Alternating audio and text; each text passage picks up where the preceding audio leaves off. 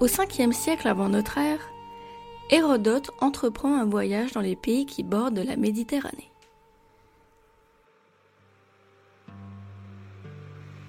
Alors qu'il est en Égypte, devant le fleuve gigantesque qu'est le Nil, une question le taraude.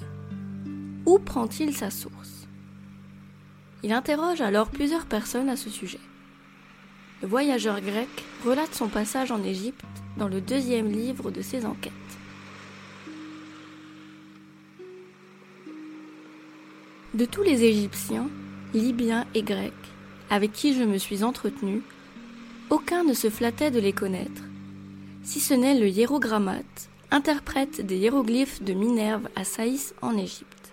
Je crus néanmoins qu'il plaisantait, quand il m'assura qu'il en avait une connaissance certaine. Il me dit qu'entre Sienne, dans la Thébaïde, et Éléphantine, il y avait deux montagnes dont les sommets se terminaient en pointe que l'une de ces montagnes s'appelait Crophi et l'autre Mophi. Les sources du Nil, qui sont de profonds abîmes, sortaient, disait-il, du milieu de ces montagnes. La moitié de leurs eaux coulait en Égypte, vers le nord, et l'autre moitié en Éthiopie, vers le sud. Hérodote se lance à son tour dans la quête des sources du Nil.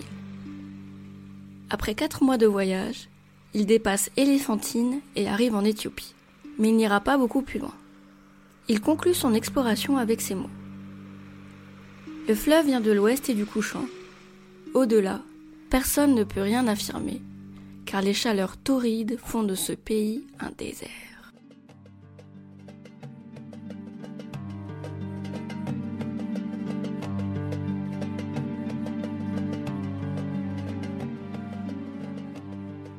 Cet épisode de Chasseurs de sciences vous propose de suivre plusieurs explorateurs l'Antiquité à aujourd'hui, qui sont animés par le même désir qu'Hérodote. Résoudre un mystère qui dure depuis la nuit des temps. Où le Nil, fleuve le plus long du monde après l'Amazone et artère vitale des pays qu'il traverse, prend-il sa source?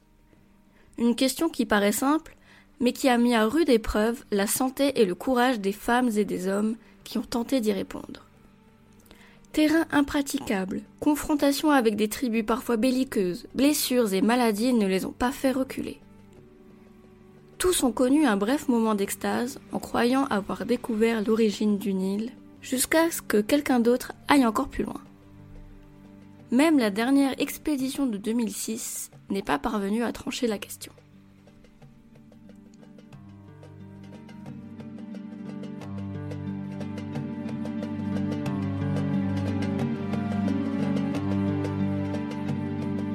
En 300 avant Jésus-Christ, soit environ 150 ans après Hérodote, Ptolémée de Philadelphe, alors pharaon d'Égypte, envoie une expédition militaire remonter le Nil.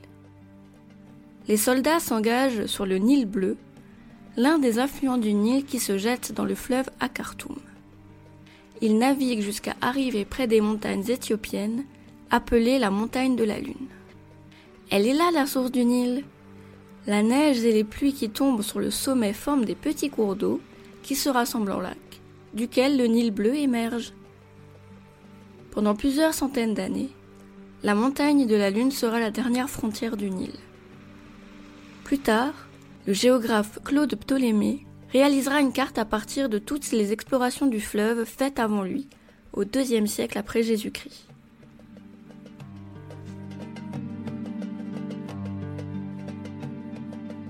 Voilà le mystère des sources du Nil résolu Eh bien pas vraiment. En Europe, on ne sait pas grand-chose de la géographie de la région, et la carte de Claude Ptolémée reste encore la référence. Mais au XVe et au XVIe siècle, des voyageurs à destination de l'Éthiopie vont plus loin, ils remontent le Nil bleu et dépassent le lac Tana jusqu'à la source de ce bras du Nil.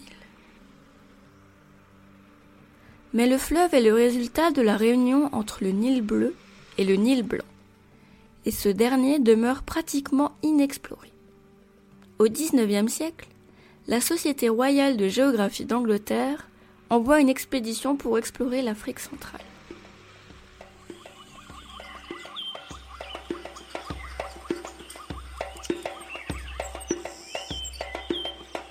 Depuis l'île de Zanzibar, Richard Burton et John Speck commencent leur exploration. En 1858, après six mois de calvaire à travers la jungle, les marais et les fleuves, les deux compères arrivent au lac Tanganyika, qui sépare l'actuel Congo de la Tanzanie. Un conflit éclate alors entre les deux hommes. Burton pense que ce lac est la source du Nil blanc, mais Speck veut continuer plus au nord encore. Ne parvenant pas à s'entendre, Speck finit par partir seul, se fiant à son instinct. Il découvre alors un lac encore plus grand que le lac Tanganyika, qu'il nomme le lac Victoria, en hommage à sa reine.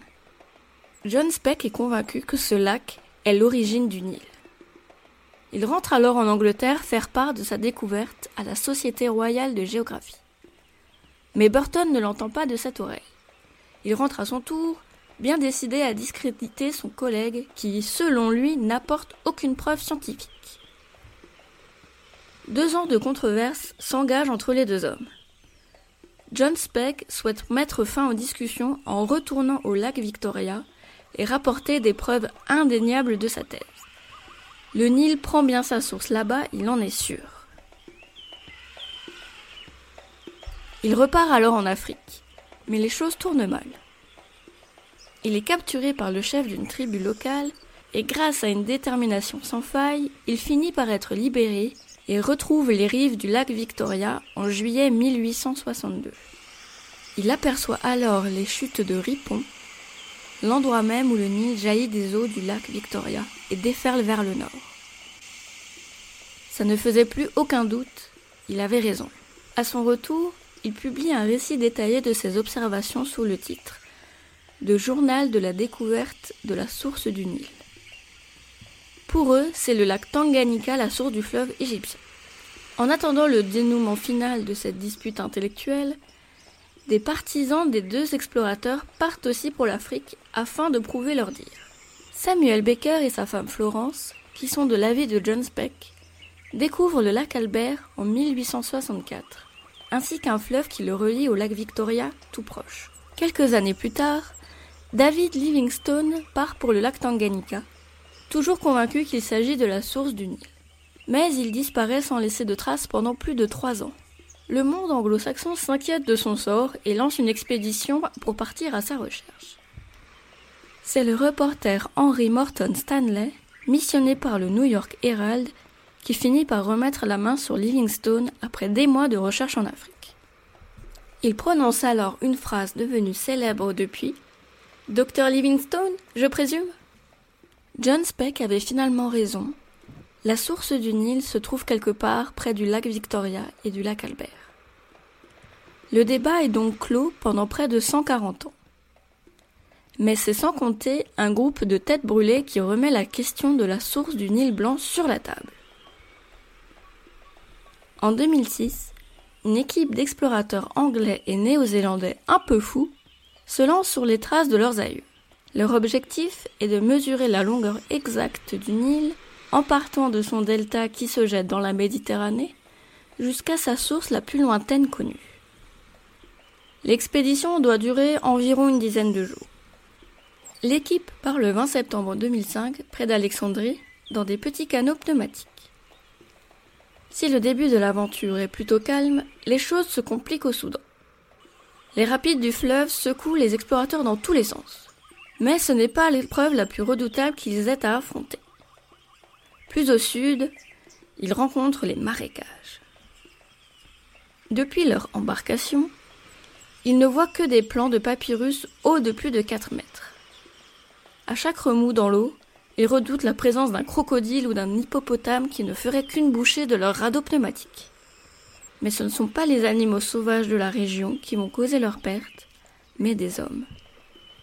En novembre 2005, leur convoi est attaqué par des rebelles ougandais. L'un des membres de l'équipage décède et les autres sont sévèrement blessés. L'expédition s'arrête net. Elle ne reprend que quatre mois plus tard, en mars 2006. Les explorateurs parviennent finalement à la rivière Rukarara, à l'ouest du lac Victoria. Mais la rivière n'est plus assez profonde pour porter leur bateau pneumatique. Ils continuent alors à pied.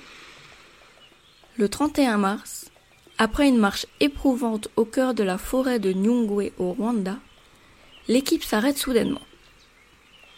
Devant eux, un minuscule filet d'eau jaillit d'un trou vaseux à 2248 mètres d'altitude. Ce maigre serpent d'eau est la finalité de leur expédition dantesque. Selon eux, il s'agit de la source la plus lointaine connue du Nil. Ainsi, le deuxième fleuve le plus long du monde mesure 6718 km au lieu des 6671 km admis auparavant. Alors l'histoire des sources du Nil touche-t-elle à sa fin? La réponse est peut-être décevante, mais non, pas totalement. Les experts du fleuve ne sont pas convaincus par la trouvaille du groupe parti en 2006. Le Nil est un fleuve complexe, alimenté par de nombreux affluents qui prennent leur source dans des pays différents. Ainsi la réponse à la question posée par Hérodote durant l'Antiquité, et d'autres bien avant lui, tient autant de la géopolitique que de la géographie.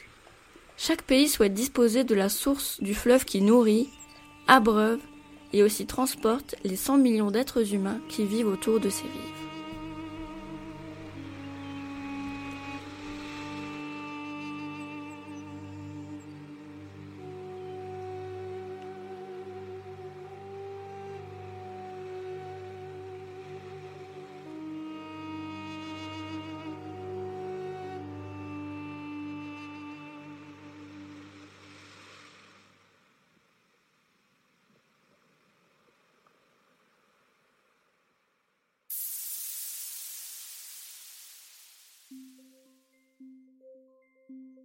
Merci d'avoir écouté Chasseurs de sciences. Si cet épisode vous a plu, n'hésitez pas à nous laisser un commentaire sur les plateformes de diffusion et à vous abonner pour ne manquer aucun épisode. La prochaine fois, vous retrouverez votre guide temporel Emma pour une nouvelle aventure dans Chasseurs de sciences. À bientôt!